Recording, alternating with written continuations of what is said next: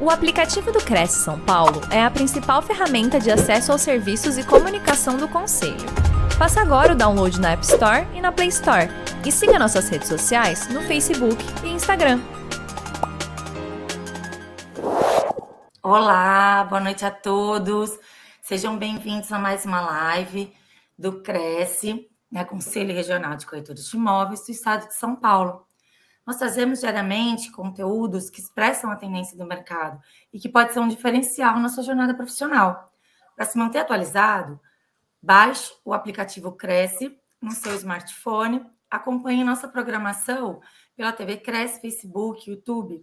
Deixe seus comentários, façam suas perguntas, tirem suas dúvidas e nos ajude a divulgar conhecimento.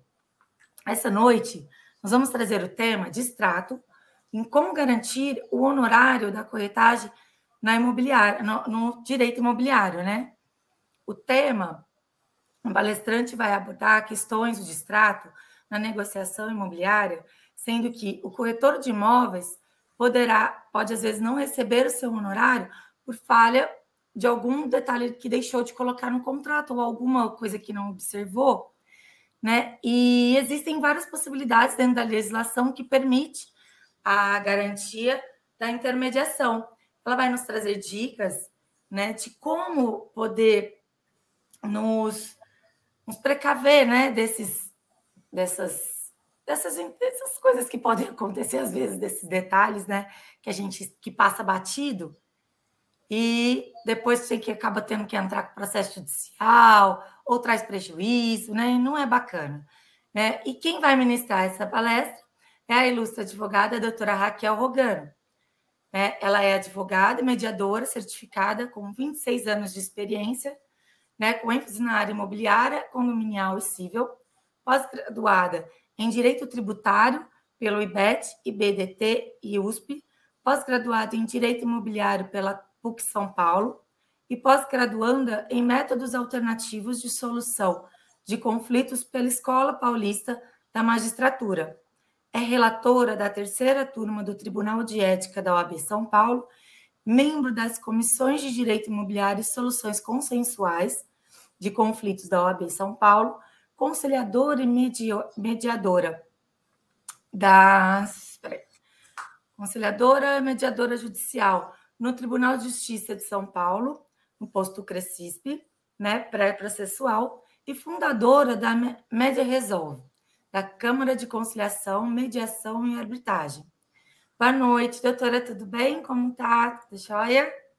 Boa noite, doutora Flávia. Boa noite a todos. É, eu agradeço é, a possibilidade né, de fazer essa, essa apresentação hoje. Agradeço ao Cresce, ao pessoal da doutora Flávia e também do doutor Viana, presidente.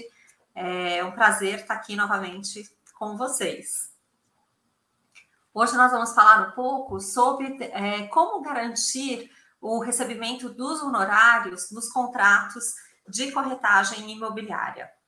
É, são há algumas formas que o corretor ele pode, é, inserindo no contrato, é, ter essa discussão minimizada quando acontecem é, questões que não são superadas num contrato.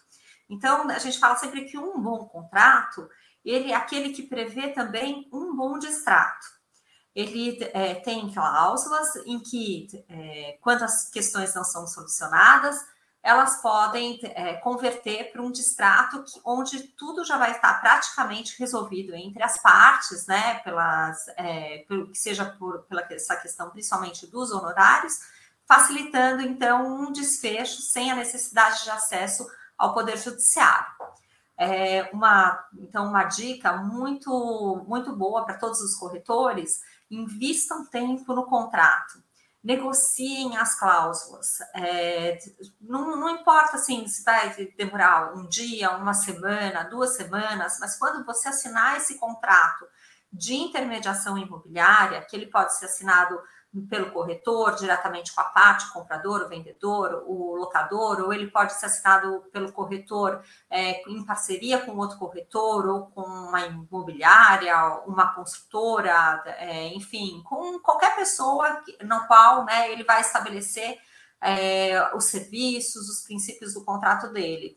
é, invista tempo e negocie bastante, porque eu, apesar de ter toda uma legislação referente à, à, à profissão do corretor, nós vamos falar um pouco mais para frente, ah, o contrato ele também faz parte, faz lei entre as partes. Então, defina seus honorários e principalmente os serviços que vão ser prestados. Aí vou dar algumas dicas depois para como transformar isso numa forma melhor, né?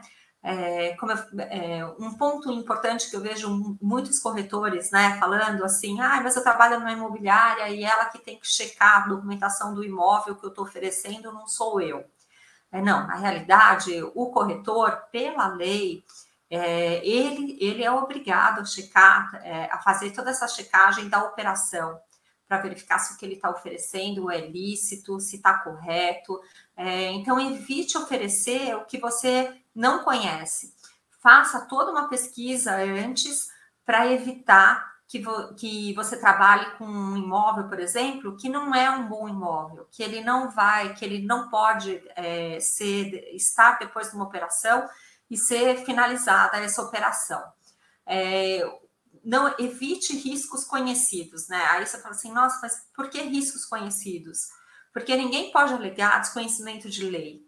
Então, é, é até importante, é, a gente tem o Código Civil, os artigos 722 a 729, que dispõem sobre a profissão do corretor, é, tem também o Código de Ética, que é um código, assim, ele é bem curtinho, são poucos artigos, mas muito importantes, tem a Lei 6.530 de 78, que é uma lei que fez agora né, 44 anos, mas é, um, é uma lei que ela teve várias alterações e ela rege é, com muita certeza a, a, a essa questão, principalmente das obrigações do corretor nas operações que ele que estão sob os cuidados dele. Então, num contrato, o que eu vou falar mais para vocês não vai ser sobre o contrato de compra e venda ou sobre o contrato de locação, mas sim sobre o contrato de intermediação. Como fazer um bom contrato de intermediação. Então, a primeira coisa no contrato de intermediação são as partes que têm que ser definidas então, ele, você tem que definir se a, a parte é a construtora, se é a incorporadora, é, se é a imobiliária, como eu falei, se é o corretor, o, os corretores, né, entre eles, qual a participação na negociação entre os corretores. Às vezes a gente tem muito essa questão de fazer 50-50, né? É, cada um sai com metade da corretagem. Nas imobiliárias maiores, há, um percento, há percentuais que são divididos, então, às vezes, dos, é, eles fixam 6% do valor do imóvel numa compra e venda, por exemplo, o primeiro aluguel numa locação, e os locadores eles, e os outros corretores têm percentuais menores que a corretora ou a, ou a consultora, enfim, passam para eles, né? Então, definam bem é, essa questão das partes e de quanto cada um vai receber daquele negócio que está sendo firmado. É, se a parte for uma pessoa jurídica, tenha o mesmo cuidado se o, a parte, o dono do imóvel for uma pessoa jurídica. Então, analise se aquela construtora é uma construtora boa, analise se é incorporadora, se é imobiliária, pesquise no mercado, é, faça um contrato com tranquilidade, com essa uma parceria com tranquilidade, né? É, descreva também detalhadamente qual imóvel que você vai tratar, é, que você que é objeto dessa operação. Aí, uma, assim, uma forma simples de vocês buscarem isso é na matrícula do imóvel. Na matrícula do imóvel sempre vai estar ali, vai estar o imóvel descrito, com confrontações, com metragem. Então, se baseie é, na matrícula do imóvel atualizada é, defina quais são os serviços que serão prestados. Depois a gente vai falar um pouquinho sobre isso, mas o corretor, pela lei, ele tem vários serviços, né? Ele tem um pool de serviços. Não existe só aquele percentual de compra e venda, mas é um é, a, atividade ela é bem complexa, né? E é, quanto às suas obrigações legais, quais são as obrigações legais? Né? A principal obrigação legal você saber se aquele imóvel que você está trabalhando, se ele pode efetivamente ser objeto de uma negociação. Então, para isso, você vai precisar tirar certidões. Eu vi que hoje teve já uma palestra às 10 horas, do Dr. Luiz Arcângelo, do Dr. Wendel Salomão, é, sobre a questão de due diligence. É, eles falaram bastante sobre certidões. E aí tem uma questão: posso cobrar essas certidões do meu cliente? Eu acredito que não só possa, como deva, porque na realidade ele é o maior interessado também, o maior interessado na, nessa operação que vai ser firmada. Foi ele que, ele que foi procurar o corretor, né? A questão é em que momento fazer essa cobrança. Se essa, se essa, se essa cobrança pode ser feita é, antes ou se a cobrança pode ser feita, tem que ser feita depois, né? Na, no momento da consolidação da operação. Mas quanto à obrigação legal das certidões, da, de verificar se aquele negócio é legal ou não, isso tem que ser feito sempre antes. Então, o corretor ele tem que analisar, ele tem que verificar toda essa questão do imóvel, das partes dos proprietários, antes de colocar isso no portfólio dele ou no aplicativo, enfim, dele trabalhar com um imóvel. Então, a obrigação dele é inicial, mas a cobrança pode ser final. É, quanto ainda ao contrato de intermediação, a gente tem uma questão que os corretores não costumam colocar e que é importante, que é o tempo de trabalho e o momento da conclusão do trabalho. É, coloquem, olha, esse, esse imóvel, essa operação de locação, de compra e venda, de permuta, enfim, de todas as operações, é, eu vou trabalhar com isso durante três meses, seis meses, um ano Coloque o período, porque quando você coloca o período, fica mais fácil de você definir as fases do seu trabalho. E num eventual distrato, as fases vão interferir muito, como a gente vai falar daqui a pouco. Defina muito bem o valor dos honorários que você vai receber. Analise o valor dos honorários, verifique em questão daquela operação que vai ser feita, se aqueles honorários condizem com o trabalho que vai ser realizado porque, como vocês sabem, o trabalho é muito complexo e, e na maioria dos casos não há uma ajuda de custo, não há um, um prolabore, que a gente chama, né, para que ele possa ser realizado. Ele é feito todo pelos custos do corretor, que vai estar recebendo só no final. É, verifiquem e peguem autorização, principalmente, dos meios de divulgação. Quais, o que você, onde você vai divulgar é, esse imóvel, é, essa operação? Como você vai fazer? Coloque isso no contrato, para que depois não seja legado algum tipo de desconhecimento, principalmente hoje que a gente tem a LGPD, você vai estar tá trabalhando com os dados daquele imóvel. Então, quais são as autorizações? Qual é a autorização que você tem para aqueles dados? É, tem uma questão hoje de alguns corretores utilizarem o seu Instagram pessoal para fazer divulgação de imóvel. É, verifiquem se vocês têm autorização para fazer isso com o proprietário do imóvel, porque às vezes vocês não têm essa autorização e o proprietário de imóvel de repente vê o imóvel dele no, no Instagram pessoal e ele pode, é, pode fazer algum tipo de, de indagação, inclusive judicial, sobre isso. É, defina quem vai pagar os seus honorários, de, de que forma vai pagar e quando vai pagar. Quanto ao pagamento dos honorários, muitas pessoas, é, muitos corretores acreditam que o pagamento ele tem que ser feito, por exemplo, só pela parte que procurou a que o procurou, né? E não pelas duas partes da operação. Só que a lei ela permite é, o código de ética, né? É, artigo 9, que seja inciso décimo, décimo primeiro, ele permite que o pagamento seja feito não só por uma parte, mas, por exemplo, pelas duas partes, né, em percentuais. Para isso, as duas partes têm que concordar e têm que assinar o contrato para que possa fazer essa validade. De que forma ele vai ser pago? Ele vai ser pago em transferência, no momento da, do, do contrato, no momento da escritura, por exemplo, é, no momento de uma, da assinatura da alienação fiduciária, ou vai, vai se aguardar todas as aprovações defina o momento e a forma. É, isso evita vários transtornos né, para vocês.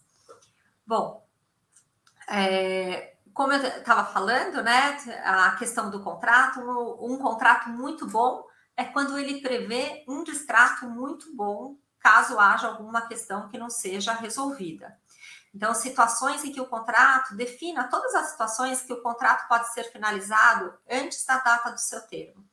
É, ah, mas não, se existem situações que eu não vou conseguir lembrar, que eu não vou conseguir colocar no papel.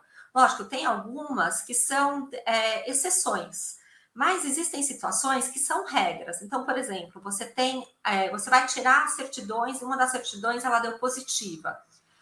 Aí né, é, preveja é, se essa certidão, se houver possibilidade, se há possibilidade do, do vendedor regularizar a certidão em até 90 dias, por exemplo. Nesse caso, de até 90 dias, ah, depois de 30 dias haver uma incidência de uma correção monetária para que o vendedor não se sinta prejudicado com a demora no, na solução. Então, converse com os dois lados, faça propostas assim objetivas é, para serem colocadas no, nesse contrato, nesse primeiro contrato de intermediação.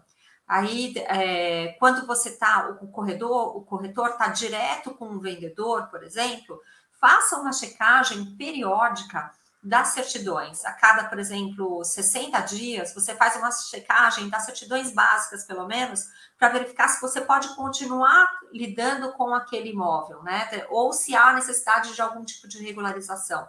Havendo a necessidade de regularização, coloque o prazo é, para que ela possa ser feita e estipule a questão das etapas do contrato. Por exemplo, primeira etapa do contrato é a etapa da verificação das certidões básicas do, da, da parte e do, e do imóvel. Segunda etapa, você vai analisar dentro do, do seu, dentro daquela região, dentro daquela, daquele território, quem poderia se é, interessar por aquele imóvel. Terceira fase, terceira fase, fazer as apresentações. Quarta fase, fazer vistoria. Às vezes existem laudos que têm que ser feitos, laudos de avaliação.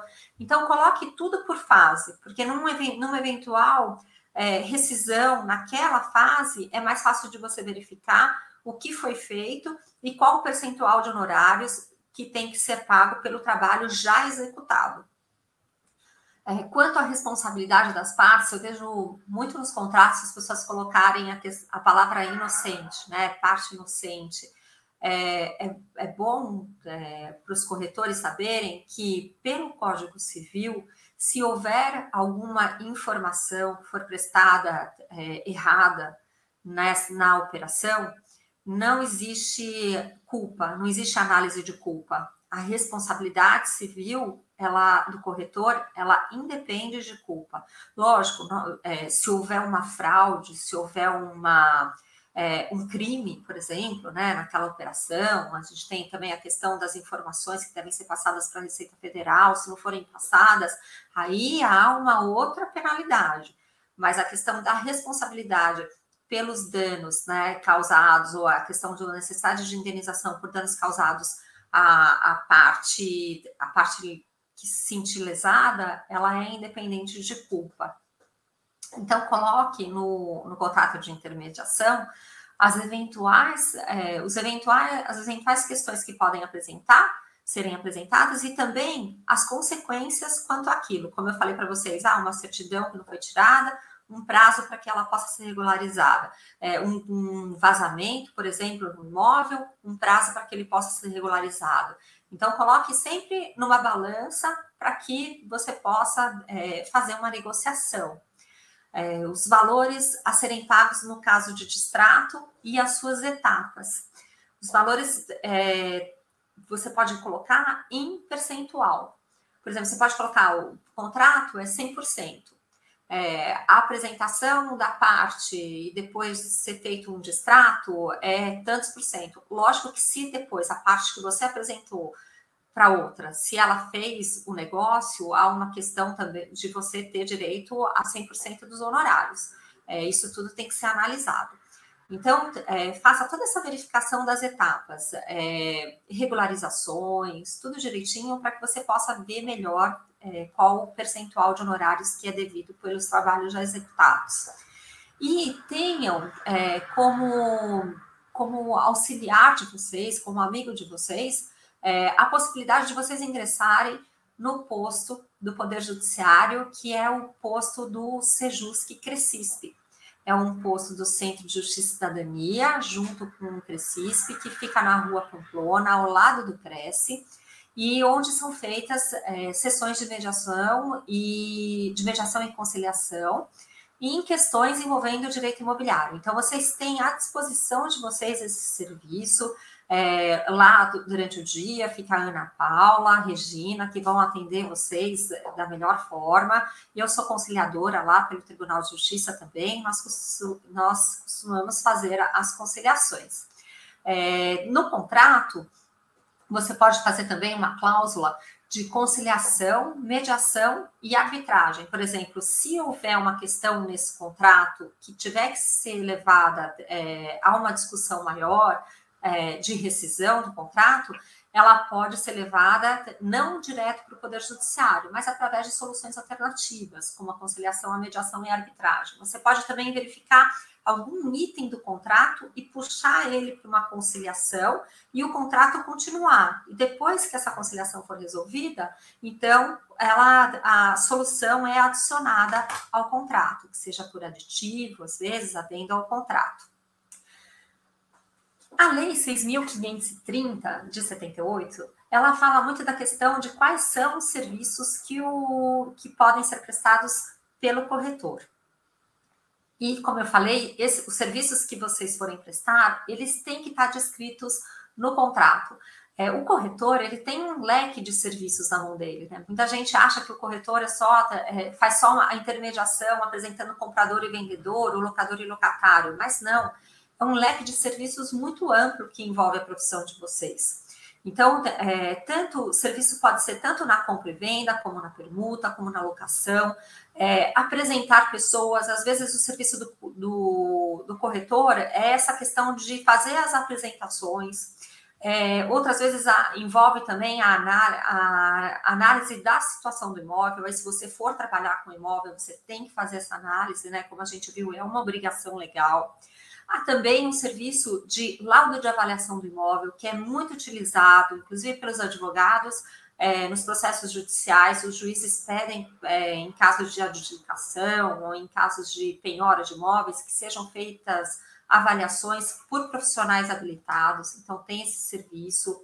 É, o serviço de vistoria do imóvel. É, eu falo sempre para quem for vistoriar, para além de vistoriar, visitar o imóvel. Então, é, os corretores fazem aquela vistoria técnica para saber se aquele imóvel está em condições, em, condição, em condições de habitabilidade, para que possam ser é, negociados. Mas visite também, visite embaixo do prédio, converse com o zelador, converse com o porteiro, converse com as pessoas, saiba sobre a vida daquele imóvel, o que aconteceu, é, é, quais são as questões rele, é, relevantes que existem no condomínio se existe muita inadimplência no condomínio, por exemplo, são coisas que impactam para que você também possa depois passar para o comprador, para o vendedor, para que eles possam analisar, às vezes até abatimentos, negociações em valores de preço. É, visitem, por exemplo, né, eu tive um caso que tinha uma piscina dentro de um apartamento e o corretor não verificou que essa piscina tinha vazamentos. Então, verifiquem bastante para que, que possa ser evitada a questão da dissolução do contrato posterior, né, que é o contrato firmado entre as partes finais. Então, você vai estar, por exemplo, fazendo um contrato de corretagem com um vendedor, depois você fez a venda e entre o vendedor e o comprador, é, você também faz o assessoramento pelo lado do vendedor, e, é, e isso pode ser levado, pode ser evitado numa, num caso de dissolução desse, do segundo contrato, né? É, verifique se o seu contrato é, é, abrange também a própria intermediação com um auxílio na negociação. Auxilie as partes. É, veja, lógico, né, você tem um cliente, você tem que respeitar os direitos dele, mas veja a outra parte também e respeite os direitos dela.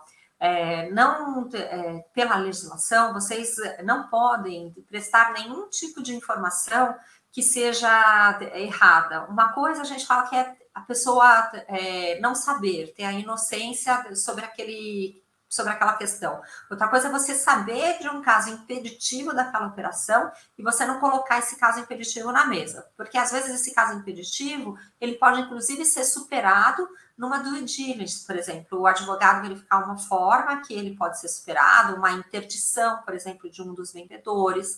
É, o advogado pode resolver isso de uma outra forma mas é, cabe ao corretor informar as partes do, da questão que, que foi levantada.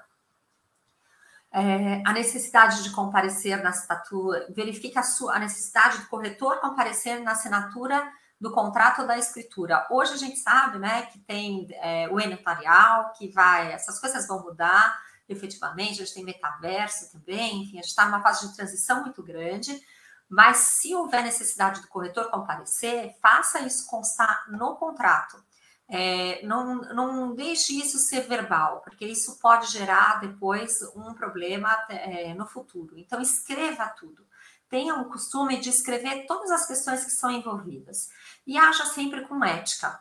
É, agir com ética na corretagem, ela é, envolve assim uma, uma, uma questão muito grande. Inclusive, né, repisando, né, falando novamente, a questão das certidões, que ela é expressa na lei, da, no Código de Ética. Então, esteja sempre atento a isso. É, a responsabilidade não é só da imobiliária, não é só da construtora, da incorporadora. A responsabilidade é do corretor em verificar previamente se aquele imóvel pode ser objeto de uma negociação futura ou não. É, bom, aí quanto aos honorários, mais especificamente, né? Acho que todo mundo gosta bastante de falar de, de honorários, porque honorários é o reconhecimento do seu trabalho. Verifique o valor do negócio. Fixe um valor mínimo e um valor máximo é, nós, eu já atuei em alguns casos, por exemplo, que havia um valor fixo que as partes trataram num contrato verbal, mas não escreveram. Houve alteração do valor do imóvel, infelizmente a menor, né, não a maior, e aí o corretor recebeu menos do que ele tinha combinado verbalmente que ele ia receber sobre aquela operação. Só que no contrato constava que ele receberia um percentual do valor final. Então, o valor que ele recebeu pelo contrato estava correto. Verifique, leia a cláusula de honorários e se é, você é, se assim, se você quis desejar, se a outra parte concordar também, fixe uma trava. Por exemplo, ah, se é, o valor do imóvel é um milhão e meio, ele pode chegar a um milhão, só que os meus honorários vão ser de X e fixa o valor. Então, por exemplo, se, se mudar, não vai ter tanta flex, flexibilidade nos seus honorários. Aí, lógico, envolvendo o trabalho que você vai dedicar, envolvendo tudo, uma conversa com o comprador, né, com o vendedor ou com o comprador, quem for fazer o pagamento dos honorários, para que você possa fixar é, outras bases, né, todas as bases do contrato. É, características do imóvel, da região e necessidade da parte. Os seus honorários, eles têm que se basear em tudo isso. Porque não adianta, lógico, você fixar um valor muito alto de honorários num imóvel é, que ele vai, vai ter uma oscilação grande, porque as partes não vão querer assinar o contrato, um contrato assim. Então, verifique as características do imóvel, a região, é, qual a necessidade da parte, o que, que ela vai fazer com esse valor depois, porque às vezes você pode verificar o seu honorário e conversar com a parte de uma nova operação. Então, por exemplo, a pessoa vai, vai vender aquele imóvel e depois ela vai aplicar integralmente ou parcialmente num outro imóvel, você pode verificar já e deixar os imóveis, o, as operações um pouco atreladas e você vai estar ganhando, lógico, um valor maior de corretagem. Valor dos honorários, eles são fixos ou eles são variáveis? Depende. Depende muito do que tiver no contrato. Mas uma vez que estiver no contrato, por escrito, vai valer o que está ali. Então, é, defina numa cláusula certa.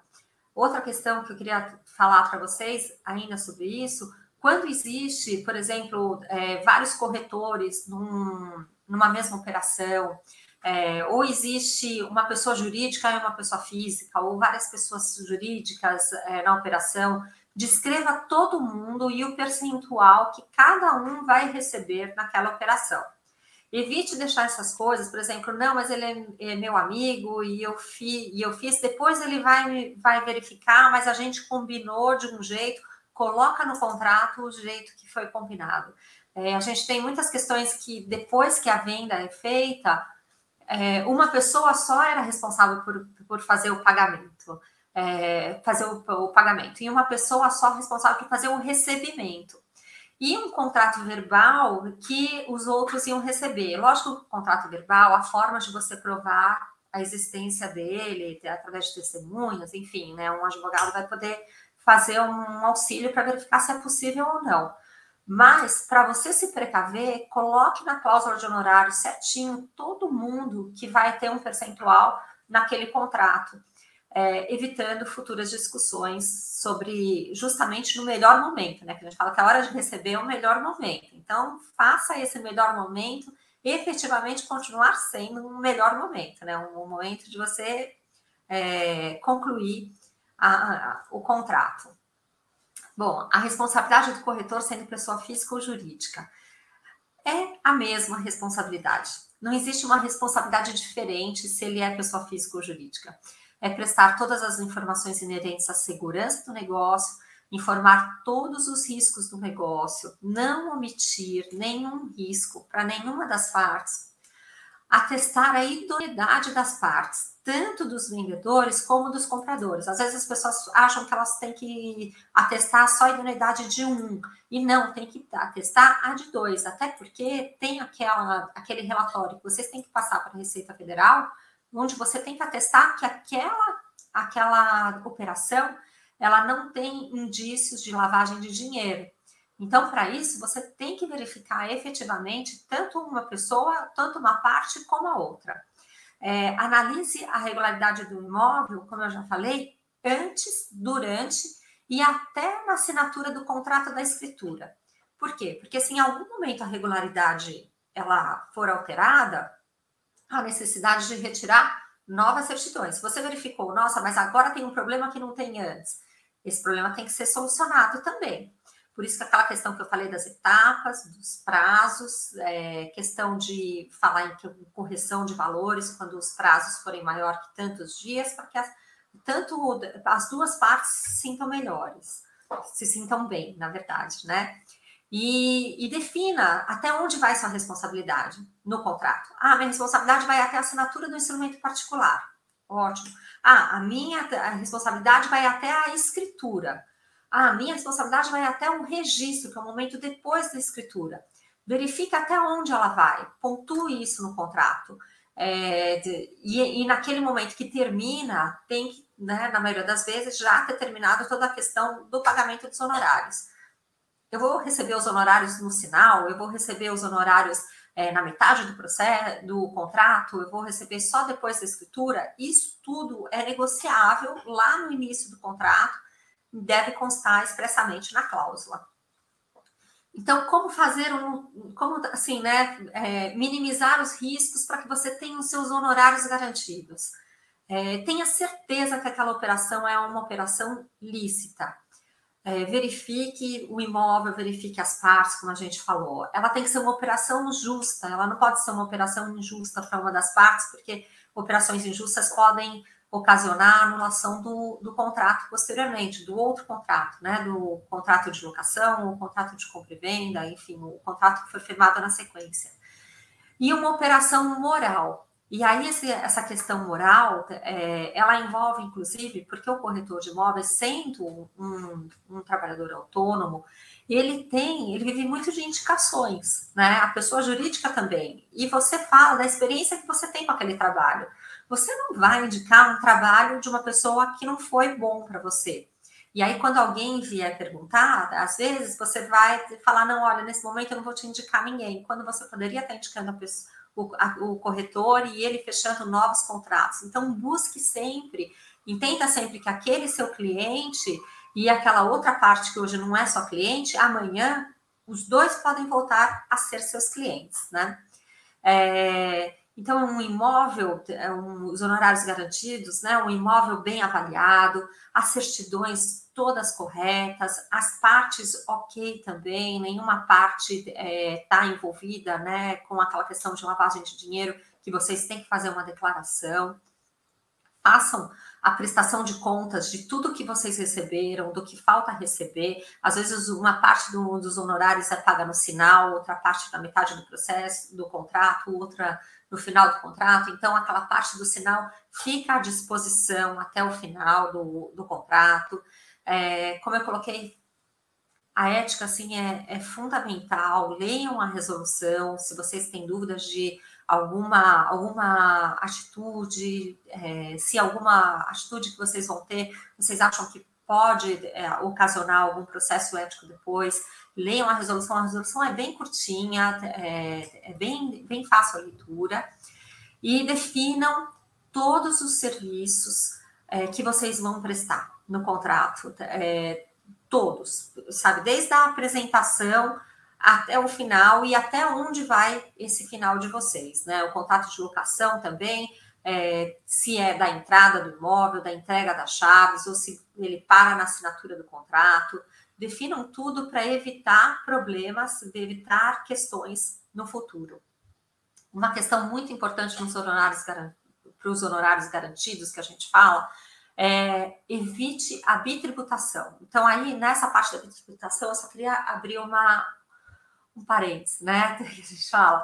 É, o que acontece com a bitributação? Muitas vezes a pessoa jurídica ela vai estar, tá, ela recebe os honorários e aí ela recebe na integralidade e ela vai passar depois para o corretor. Por exemplo, muitas vezes a, a, a imobiliária recebe ou a construtora recebe e depois ela vai fazer esse repasse. Nesse repasse, há toda uma tributação sobre o valor que ela recebeu. E quando ela vai fazer o repasse, ela já faz o repasse do líquido, né? Que a gente fala, quer dizer, tira a tributação, redivide no percentual e vai passar. É, hoje em dia, existe formas de você evitar a bitributação e a pessoa jurídica, ou, por exemplo, quando é uma divisão de honorários, 50% para cada um, com uma simples guia é, é feito através de, de aplicativo, através de, de, é, de, uma, de uma empresa terceirizada, né, especializada nisso, é feito o pagamento direto para todos os envolvidos.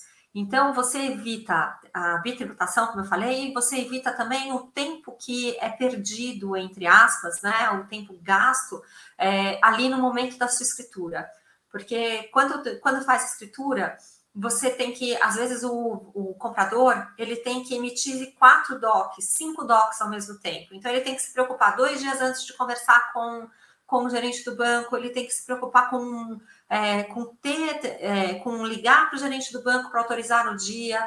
São várias, e às vezes não faz, é, às vezes até, a gente teve uma questão recente que eu estava fazendo uma operação no dia, o banco foi hackeado no dia que eu estava fazendo a operação. É, então, tomem muito cuidado é, com, com essas questões. Evitem, é, evitem isso, façam o máximo para evitar. Existem é, empresas já hoje, é, inclusive com parceria com o Cresce, que fazem esse tipo de pagamento. A pessoa paga só um boleto e ela é uma pagadoria, que eles chamam, né? Essa pessoa jurídica ela vai lá e ela, ela distribui no percentual que foi cadastrado para aquele boleto.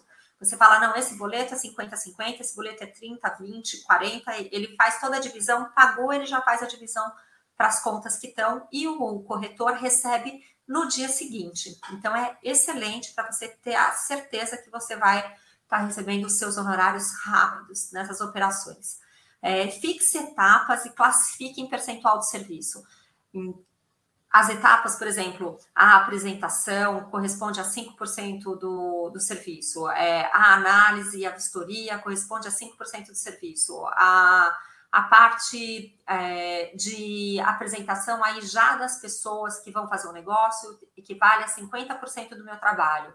A, parte da assinatura do contrato equivale a tantos por cento, e a parte do acompanhamento, por exemplo, até escritura e registro, equivale a um outro percentual. Se houver em algum momento de extrato, você tem como olhar no contrato e verificar exatamente qual percentual que é devido pelo que você fez.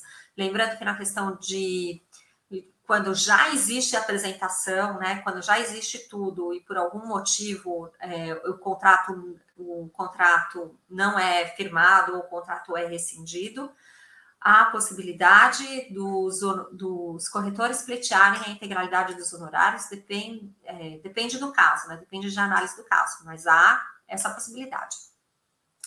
E auxilia as partes, né? É, às vezes a gente fala assim, a gente está numa negociação, aí a pessoa fala assim, não, o meu cliente, o seu cliente, mas não é o meu cliente, o seu cliente, ali é a nossa operação. Então, tenham isso. Tem uma operação em primeiro lugar, uma operação lícita, uma operação justa, uma, uma operação clara. E, lógico, você vai estar defendendo o interesse dos seus clientes, mas tenha, o, tenha ciência de que o seu cliente quer aquela operação. Então, a operação que fica em cima, né? O seu cliente, você vai fazer de tudo para ajudar ele, né? principalmente, por exemplo, quando tem algum problema de certidão, quando um imóvel é, para ser locado tem um problema de vazamento, tem algum problema de infraestrutura, faça de tudo para ajudar o seu, o seu cliente. Mas lembrando que existe a operação que está em cima. E aí vem o seu cliente e o outro, que é o, é o outro, a outra parte, que não é o seu cliente no primeiro momento, não esqueça que amanhã ele pode vir a ser o seu cliente se ele achar que você fez um bom serviço, um bom trabalho nessa operação que você está fazendo agora. E tem uma frase que eu aprendi quando eu tinha 20 anos. Eu entrei como advogada de um banco e no departamento de contratos e operações especiais. E a primeira coisa que eu aprendi, é, aqueles 20 anos, né, a gente naquele alfã de fazer os negócios, de fazer de garantias, de escrever garantias. E aí o diretor jurídico do banco me chamou e falou essa frase: não escreva sobre o gelo. Nem tudo que está escrito pode ser cobrado. Então tenha certeza. Se você não tiver certeza, busque auxílio para fazer o contrato mas tenha certeza, tenha, faça o máximo para minimizar seus riscos e tenha certeza de que aquilo que você quer pode ser realizado. Então, não adianta falar sobre garantias que não possam ser executadas, é, sobre questões que, não, que legalmente não podem ser executadas. Por exemplo, olha, é, eu só apresentei, eu quero é, 100%, só apresentei, só analisei o imóvel e eu já quero 100% da operação.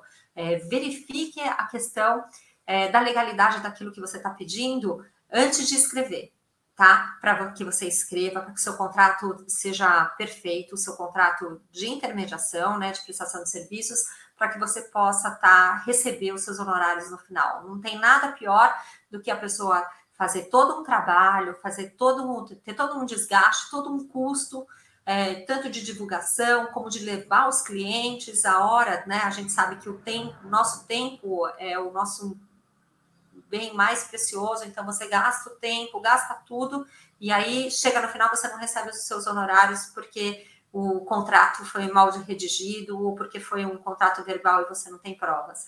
Escreva tudo.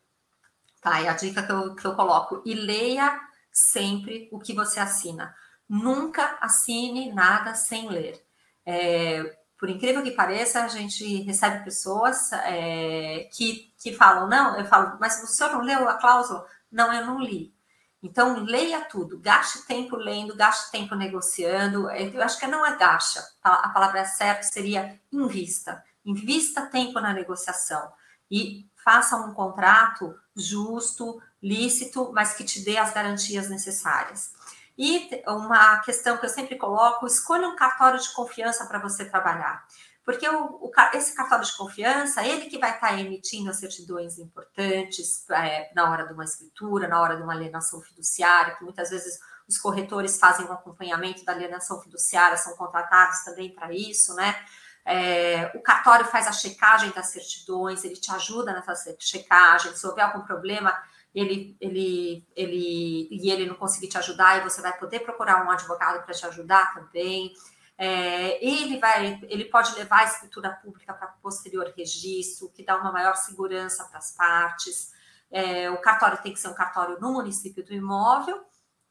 E lembrando para vocês, eu sei que né, é, todas as lives que falam sobre esse tema é, fixam muito isso é, o corretor tem que ter em mente que a propriedade, a propriedade, ela só é transmitida com registro na matrícula do imóvel. A escritura pública sem registro, ela é um indício de propriedade, mas ela não é comprovação de propriedade, não é, é termo de propriedade. O contrato, o instrumento particular firmado entre as partes também, ele pode ser uma comprovação da negociação, mas ele não é um documento que comprove a propriedade do imóvel. Só o registro comprova a propriedade do imóvel. E lembrando que o instrumento feito pela instituição financeira na alienação fiduciária, ele equivale ao registro, tá bom? Então, é, essas são minhas considerações. Eu deixo à disposição de vocês o meu e-mail, o meu WhatsApp. Fiquem à vontade para enviar as considerações, perguntas. Eu acredito que agora também a doutora Flávia vai selecionar algumas perguntas, se estiverem, para que eu possa responder. É, eu agradeço novamente a oportunidade de estar aqui com vocês. Olá, doutora, tema muito bom, realmente, né? Por mais que já tenha falado, né, algumas coisas, tem que, tem que frisar bastante mesmo, porque as consequências sempre tem alguém que esquece, ou, ou faz pela confiança, né? Tipo, faz, ah, não tem problema, é meu amigo, ah, mas para que tudo isso? Depois dá errado, aí não tem como fazer, né? Complica. É verdade, para não perder o amigo também, né? É, para não perder o amigo. Não perder o dinheiro, não perder o amigo, não perder o tempo. Né? Prevenir do que remediar sempre. É aquilo. É melhor. Ó, é, então vamos lá. Vou falar aqui, tem o Regularize Online com o professor Marcelo Vicente. Doutora Raquel, saudade de você, parabéns. É, o Evandro Coutro, né, um novo perfil de atendimento, ele diz boa noite a todos. O Fábio Castelo Branco, é de Recife, nos deseja boa noite também. Boa noite, Fábio. Paulo Sérgio Papi, é, boa noite, doutora Raquel. Ivanilson Cunha também nos deseja boa noite. A Inês Teixeira. O a Alessandra Ribeiro, também ela pediu seu contato, mais tarde tá lá. Alessandra, os dados da, da doutora vão ficar à disposição aí, ó. Quando precisar, só entrar em contato, todos que ela auxilia, né, a todos para que façam bons negócios. A Suzane Oliveira, Oliveri, desculpa. Boa noite também. Ana Luísa Costa, doutora Raquel, existe alguma maneira de tirar esse processo burocrático do pagamento, no pagamento da comissão? Ela pergunta. É, sim, existe, né? Eu até comentei, é, existe umas é, plataformas de automação dos pagamentos.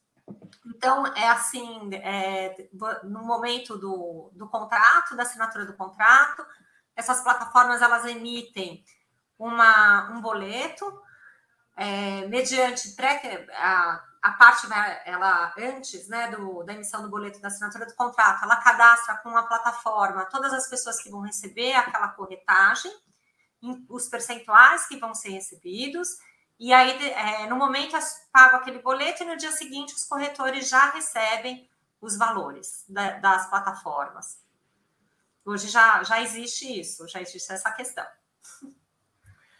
Bom, a, o Leandro Itsuo Cuba, ele pergunta, ó, caso haja distrato, se não estiver previsto o percentual, o percentual no contrato, seja compra e venda ou intermediação, valor de honorário em caso de distrato, não nos dará direito de cobrar?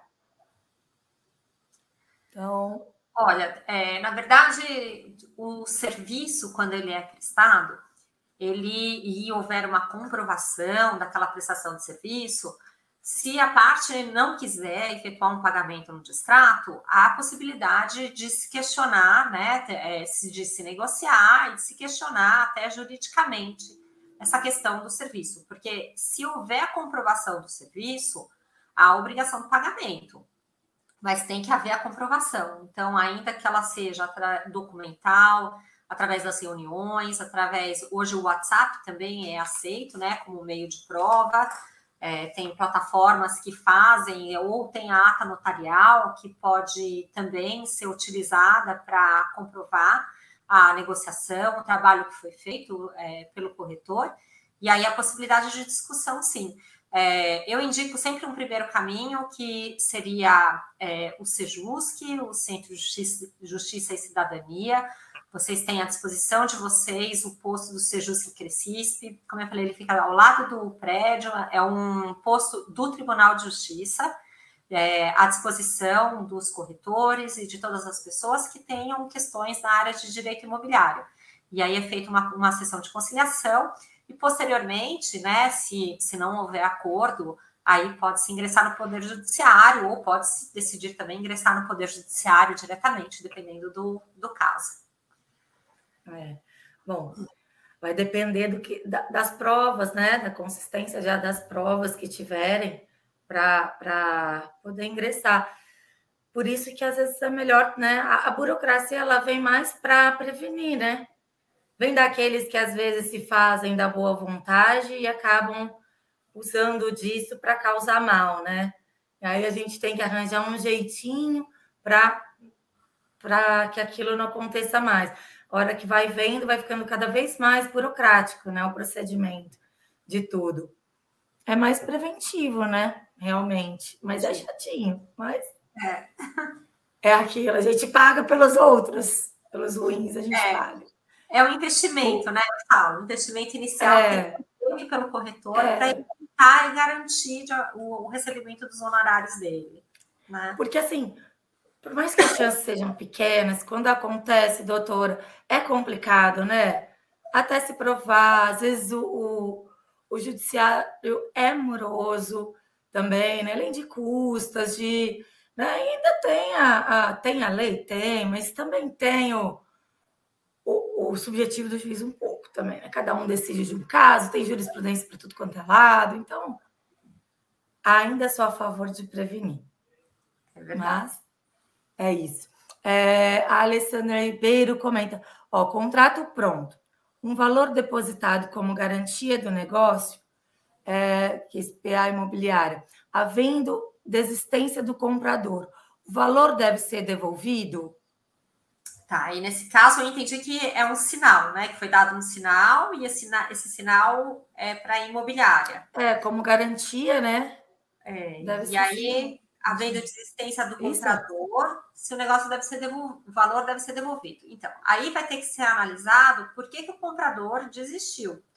Porque se o contrato está assinado, é, às vezes as pessoas elas é, confundem muito, porque existe uma coisa no Código de Defesa do Consumidor que fala direito de desistência, que a pessoa em sete dias pode desistir de um contrato, né? Pode desistir de uma compra.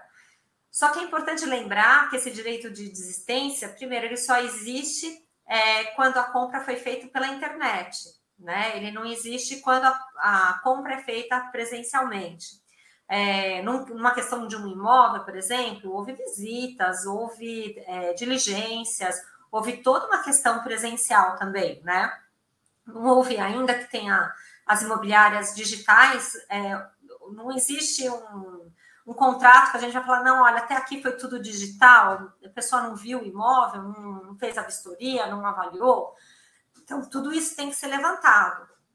E, e principalmente, qual é a questão que está levando o comprador?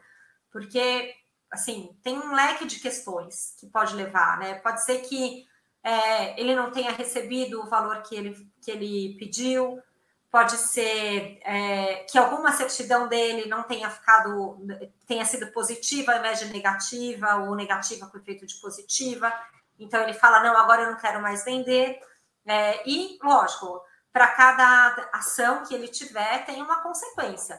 Por isso que eu falei que tem que assim escrever, é, tem que estar bem certo essa questão no contrato de intermediação, e depois aí num contrato de compra e venda para que você possa é, efetivamente fazer a cobrança dos honorários. Se lá, se no contrato de, de intermediação tiver previsto que é, depois de firmado o contrato, depois de feito o depósito, ele perde o sinal, não há discussão quanto a isso.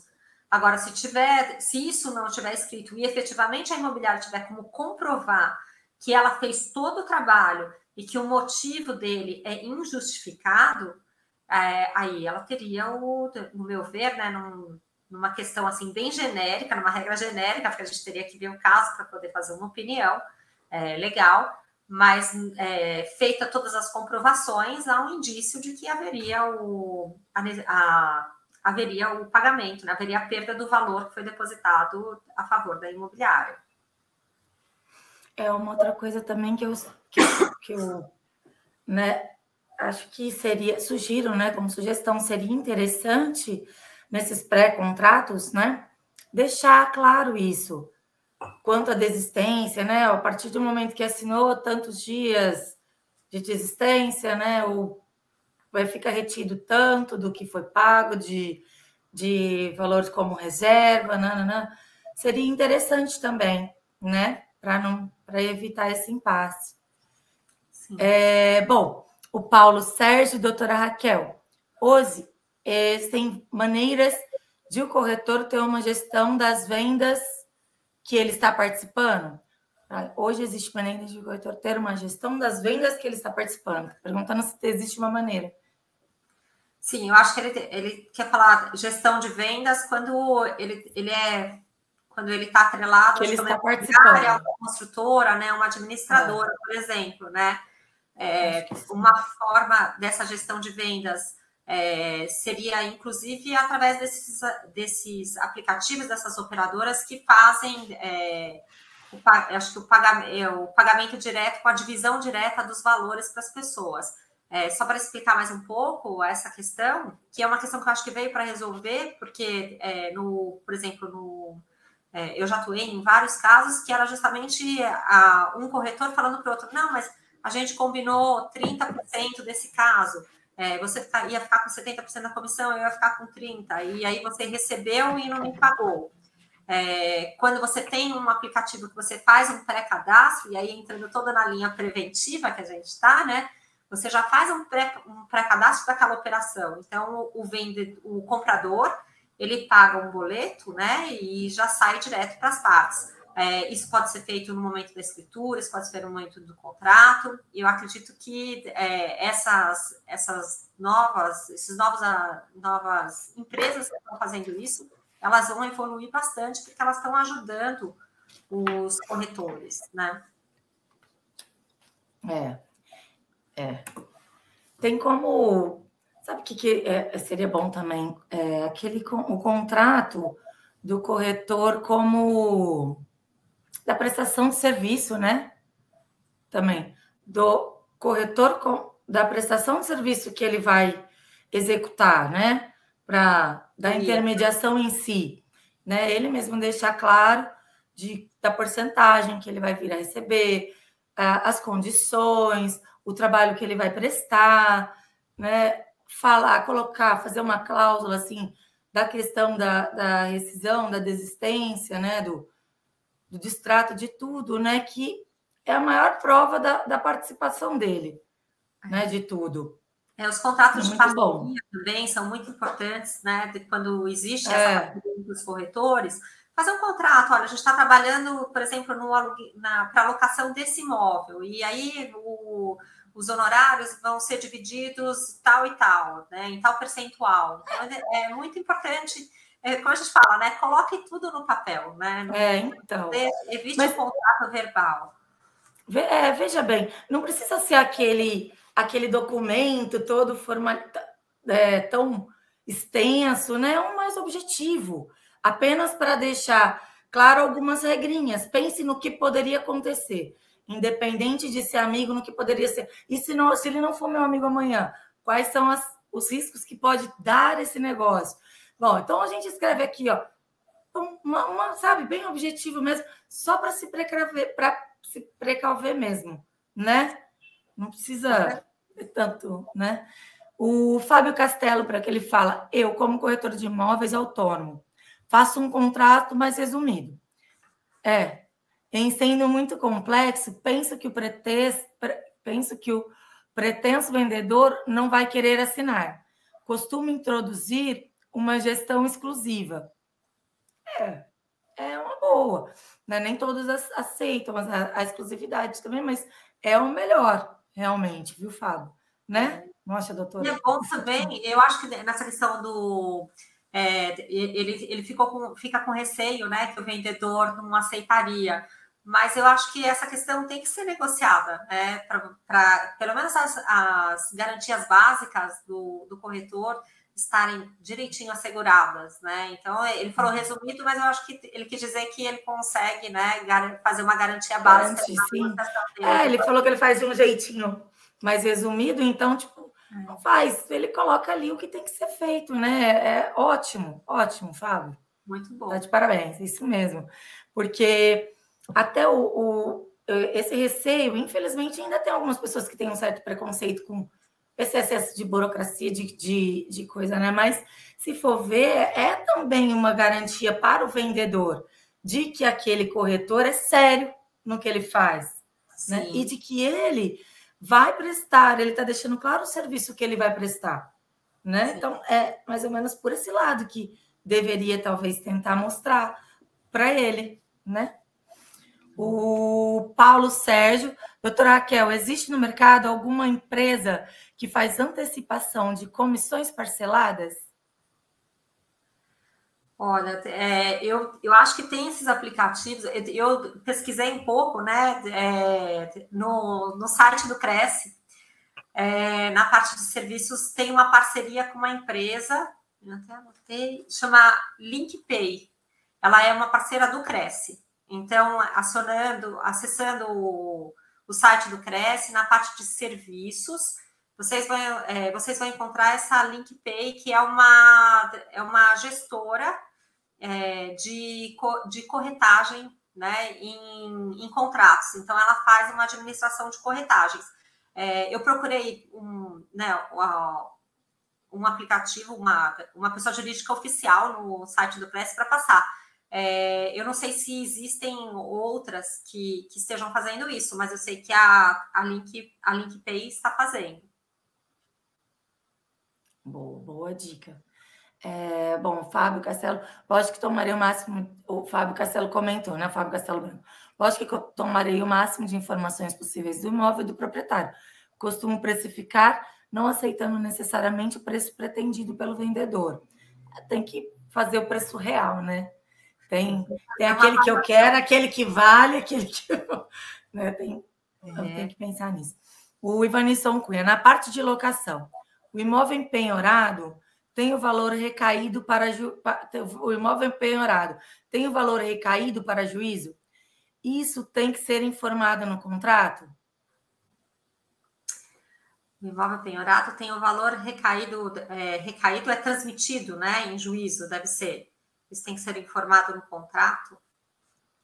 Não entendi muito bem na parte de locação. O imóvel penhorado tem o valor recaído para juízo. É, se o imóvel está penhorado, é, ele pode ser locado, né? Não existe nenhuma proibição do imóvel penhorado ser locado. Mas, lógico, é, que há necessidade é, de ter essa informação, ou pelo menos a questão de que se esse, se esse imóvel em algum momento for pedido é, pelo, pelo Poder Judiciário, é, que, a, que o locatário faça a desocupação, né? Essa questão é, tem, que ser, tem que ser vista numa cláusula.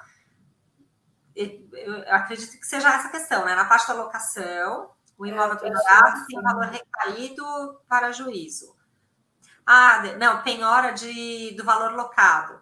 Isso tem que ser informado no contrato é, ele passa a, a, ser depositado judicialmente. Acho que é isso, né? Recaído para juízo, quer dizer, o valor do o valor da locação vai para depósito judicial.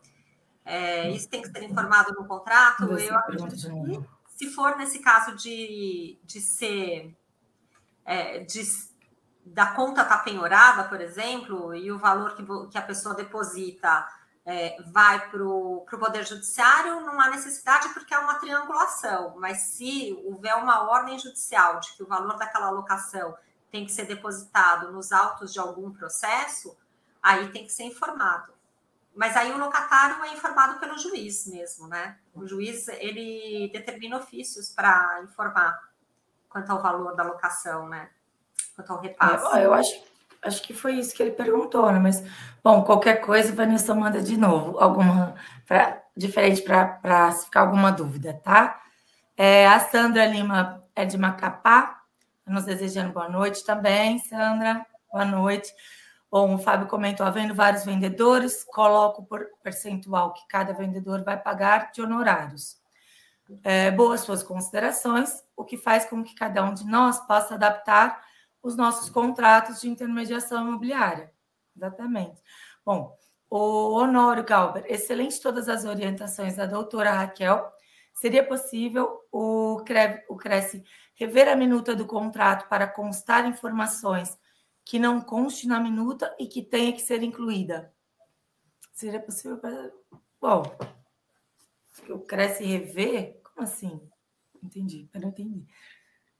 A minuta do contrato para constar informações que não conste na minuta que tenha que ser incluído. Bom, vamos dar uma olhada, né? Depois. O que, que, que, que seria?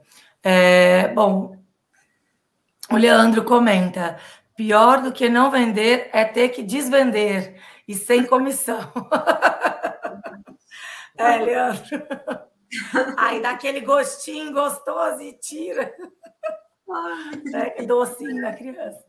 Não, e prestar todo um trabalho, todo um serviço, né? É, tem custo, sempre tem muito custo. Tem custo. E quando é, não é um custo financeiro, é o seu custo de tempo, que, nossa, é um bem precioso. E depois você tá com essa questão do né, desvender, entre aspas, que ele colocou, às vezes porque o imóvel, as certidões do imóvel não estavam, não tinham sido vistas direito, ou às vezes algum problema do comprador ou do vendedor, é bem difícil, né? É.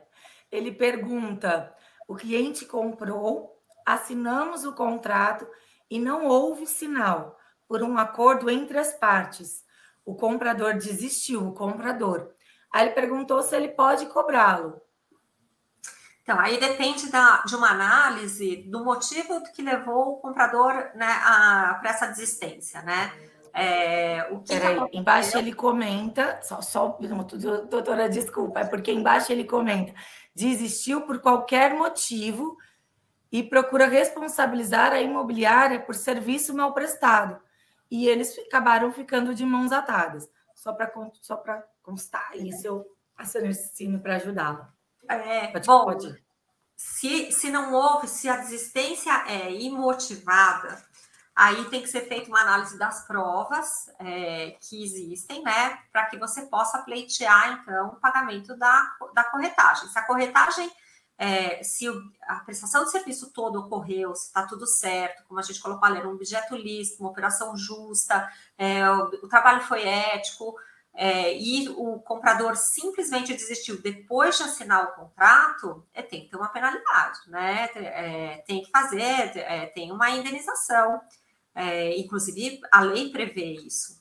Então, é, seria o caso, por exemplo, de, é, ou de chamar ele para uma conciliação lá no posto do Sejusc Crescispe, ou ingressar com, com uma ação perante o Poder Judiciário. Sim. É, e, é, podendo demonstrar né, o seu bom, o bom serviço de vocês, tudo, né? Eu acho que seria seria o caso, né, doutora? Sim, com certeza. Tem custos, né? Aquilo que a gente estava comentando, tem custos. E além do desgaste emocional também, né? De todas as partes. Né? Sim. Né?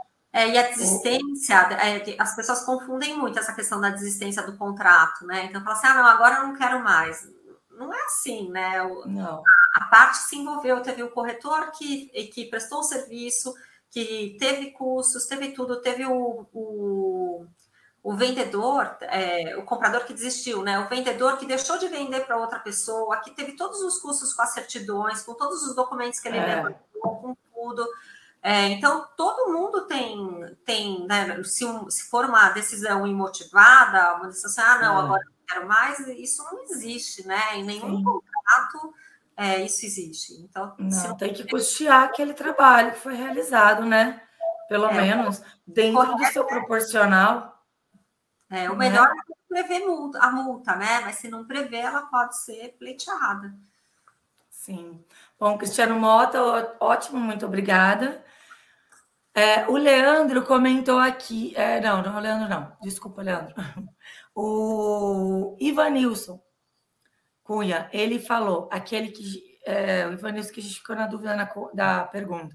Quando o imóvel que é penhorado vai para aluguel, o valor do aluguel pode ser recebido normalmente pelo locatário ou fica restrito em uma conta, uma conta em juízo, deve ser, né? Conta restrita seria em juízo, coisa assim, né? Imagino.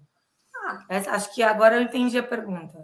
Isso depende muito do que está acontecendo no processo, né? Por exemplo, às vezes numa execução fiscal, é, você dá aquele imóvel para garantir a execução para entrar com embargos à execução.